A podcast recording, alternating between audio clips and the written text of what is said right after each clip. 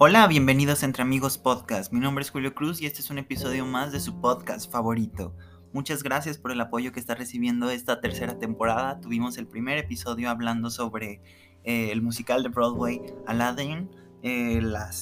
la, semana pasada tuvimos un episodio también hablando sobre un museo, en específico sobre la exposición de Urs Fischer Lovers en el Museo Jumex. Y esta semana les tengo una reseña sobre una experiencia un tanto diferente, pero que sigue estando pues un poco dentro de lo que vendría siendo el museo o una visita a un museo. Estoy hablando sobre la exposición o más bien la experiencia inmersiva de Frida, que básicamente se titula eh, Frida Inmersiva como tal. Está presentada por City Banamex y se presenta en Ciudad de México en el Foro Polanco. Estrenó esta exposición en el año de 2021 a mediados en el Frontón México al lado del Monumento a la Revolución y hace algunos meses fue eh, trasladada al Foro Polanco donde actualmente tiene la residencia esta experiencia inmersiva. Y bueno, vamos a hablar un poco de lo que viene siendo la vida de Frida Kahlo y lo que me pareció la exposición o más bien la experiencia como tal. Entonces, pues bienvenidos a este programa.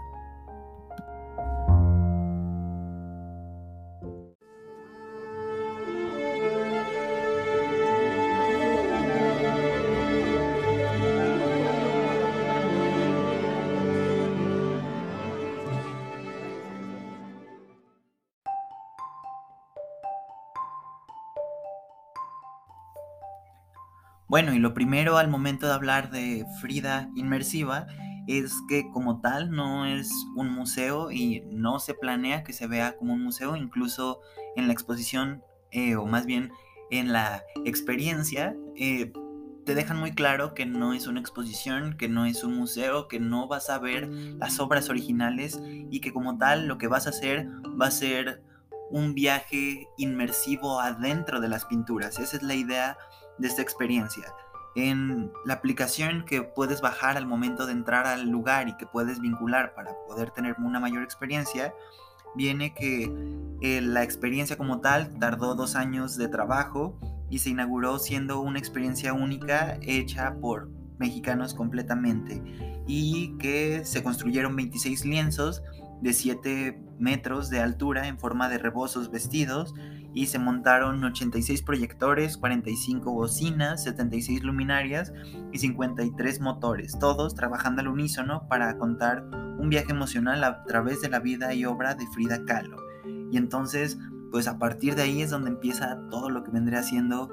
esta experiencia inmersiva. Entonces, de ahí el que diga que no es un museo y eso debe de quedar muy claro. En un museo obviamente te estás yendo de poco en poco, viendo cada obra, deteniéndote un poco, leyendo eh, un poco de las fichas que cada obra tienen. Y en cambio aquí lo que debes de hacer es simplemente sentarte o caminar y a partir de ahí podríamos decir que eso es todo. Te sientas, vas caminando como en este pequeño recinto y la experiencia eh, comienza. Es básicamente una proyección de mappings que usan las pinturas de Frida Kahlo pero de manera animada y te van contando pues un poco de la historia de Frida Kahlo al momento de eh, mover ciertas partes, animar ciertos objetos dentro de las pinturas. Y algo que me gustó es que durante la experiencia, además de la música, que hablaremos más adelante, también hay pequeños fragmentos de cartas que Frida Kahlo escribía. Entonces, a partir de ahí también podemos entrar un poco al imaginario personal de Frida y pues como tal, creo que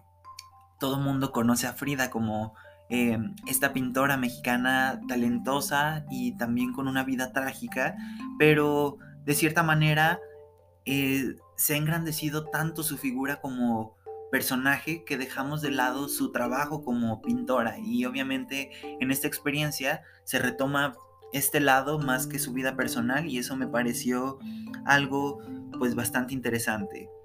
Eh, como les hablé, la experiencia está musicalizada, eh, no es en vivo, esto es importante, es grabada, pero la experiencia fue una composición de Fernanda Ulivari con Gloria Estrada y algo bonito es de que también se partió de composiciones de piano de Ulibarri y las improvisaciones de instrumentistas que fueron básicamente pues montando esto a la par que se estaba haciendo pues la exposición o más bien el proyecto de cómo se iba a hacer esto. Se reunió un equipo de instrumentistas mujeres en el que incluye arpa, marimba, acordeón, piano, cello, violín, percusión, vihuela, guitarra, sintetizador y algo importante es que fue con colaboración de la orquesta femenina de Tlahuitolpec, Oaxaca y eh, también pues ellos ayudaron en todo el tema de los vientos que fueron el trombón, la tuba, clarinetes, flautín, saxofón y trompeta y pues la selección de instrumentos buscaba darle un carácter orquestal con sabor a México y el color de las orquestas oaxaqueñas que tienen una instrumentación de carácter pues un poco más natural. Y entonces el tener toda esta experiencia de una orquesta de Oaxaca de mujeres es como esta clase de cosas que al momento de estar en la exposición no te das cuenta, pero ya una vez que empiezas a investigar sobre el proyecto, te das cuenta de lo increíble que está que se dé ese apoyo, ¿no? Y pues la música se escucha a través de 45 bocinas que se encuentran alrededor de toda la sala de la experiencia. Y por el lado de la animación, obviamente hubo un montón de animadores, eh, de artistas, de curadores y el trabajo que se hizo fue de verdad increíble porque obviamente las pinturas no son pinturas grandes. Frida Kahlo eh, pues no era muralista eh, al nivel de Diego Rivera, pero las eh, pinturas de ella tienen una cantidad de detalles importantísimas a pesar de no ser pinturas exageradamente grandes. Entonces, obviamente, si una pintura pequeña la vas a proyectar en un lugar de 7, 8 metros de altura, la calidad se puede ver completamente afectada y obviamente necesitan de restauración, de amplificación y de un montón de cosas técnicas de las cuales obviamente nosotros no sabemos. Y el trabajo que se hizo fue eh, completamente magistral y no solo porque se hace en grande la pintura, sino que como les digo, se va animando y entonces la experiencia digamos que empieza con eh, todo apagado y nada más sale así como City Manamex presenta Frida y después empieza a escucharse como la orquesta, unas aves y todo se prende. Y ahí es cuando empiezan a salir como pequeños elementos por el suelo, por eh, las pantallas de los lados y se llena todo, no sé, de un elemento en específico, por ejemplo, de corazones. Y después se van como moviendo hasta que se ve como un ojo, que eh, recordando la exposición eh, es un ojo de Diego Rivera, después como que se vuelve a cerrar ese ojito y después se abre completamente y ya se ve una pintura en específico, pero la pintura va agregando cosas, entonces eso le da este detalle tan importante de ir como narrando algo sin necesidad eh, de estar escuchando la voz de Frida Kahlo, que obviamente en determinados momentos estamos escuchando fragmentos de sus cartas, pero en realidad la mayoría del tiempo es solo las eh, imágenes en movimiento a la vez que estás escuchando eh, la música orquestada. Entonces ahí se tiene como esta idea de la obra cobrando vida de una manera pues completamente increíble. Y obviamente es todo un proyecto de innovación tecnológica, se necesitó de eh, un software especial, un montón de eh, proyectores, bocinas. Y también justo en el centro de la sala hay como unas cortinas que están tapando una especie de florero eh, vertical que en algunos momentos justo cuando salen las cartas de Frida se abren como si se tratara del corazón de Frida Kahlo. Después cuando termina se vuelve a cerrar y es completamente bonito esto. Y además eh, en la exposición hay eh, una zona que está alejada de esta sala principal donde puedes jugar como con un pincel gigante a hacer como algunos trazos. También hay una eh, un lugar de photo opportunity donde está como una pintura de Frida Kahlo un poco distorsionada, pero que permite a uno pues que salga excelente la foto para Instagram. Y por último también hay una parte en la que tú te subes como a una especie de pues no sé, plataforma y enfrente de ti sale un muñeco que tiene elementos de las pinturas de Frida y conforme tú te vas moviendo el monito se va moviendo. Entonces son cosas que como tal no son eh, propias de un museo como 100% eh, y que te permiten pues un poco jugar y a la vez ir aprendiendo de la historia de Frida, ¿no? Eh, y algo importante tiene que ver también con las pinturas que se van pues mostrando alrededor de toda la exposición. Eh, no es que vengan como tal en orden específicamente, pero la manera en la que se eligieron tenía que ver un poco con eh, pasajes de su vida y cómo se iban narrando. En lo que les digo de cómo se van, por ejemplo, animando, la parte que más me gustó fue cuando se presenta la pintura de La columna rota, que es una pintura de 1944, que básicamente em, en la exposición empiezan a salir como estos pilares griegos durante un rato, eh, o sea, van saliendo bastantes durante lo que viene siendo toda la sala y después se empiezan como a fragmentar, se abre como una cortina y ahí sale ya Frida eh, y se va como abriendo este pedazo de la, del pecho y va saliendo después ahí mismo el pilar, después empieza a desquebrajar, eh, o sea, como que te van mostrando de poco a poco la pintura para que la aprecies de una manera totalmente diferente que viendo la pintura original pues no sucedería. Y, por ejemplo, también, eh, esa fue en específico mi favorita, pero también con la que cierra, que es eh, Viva la vida, las sandías, la de la que según esto es la última pintura que ella eh, hizo, eh, me pareció también una manera fenomenal de cerrar la exposición. Y pues bueno, sin hablar de todas las pinturas que se exponen, eh, sale el autorretrato con aeroplano, el autorretrato con collar, Frida y Diego, el autorretrato en la frontera entre México y Estados Unidos, este también es una de las pinturas más bonitas, las dos Fridas, o el autorretrato con collar de espinas y colibrí. Y entonces pues poco a poco van saliendo todas estas cosas que también terminan siendo pues bastante importantes dentro de lo que vendría siendo la historia de Frida. Y algo importante es que antes de entrar a la sala te van dando como un pequeño resumen de lo que es su vida, empezando en 1907 cuando nace Frida en Coyoacán, después eh, cuando contrae polio a los 6 años en 1913, que es este momento en el que pues una de sus piernas queda atrofiada o diferente y que por cierto la pierna que llega a tener mal es la que pierde un año antes de morir. Después en 1922 que conoce al muralista Diego Rivera y el accidente que tiene en 1925 en el que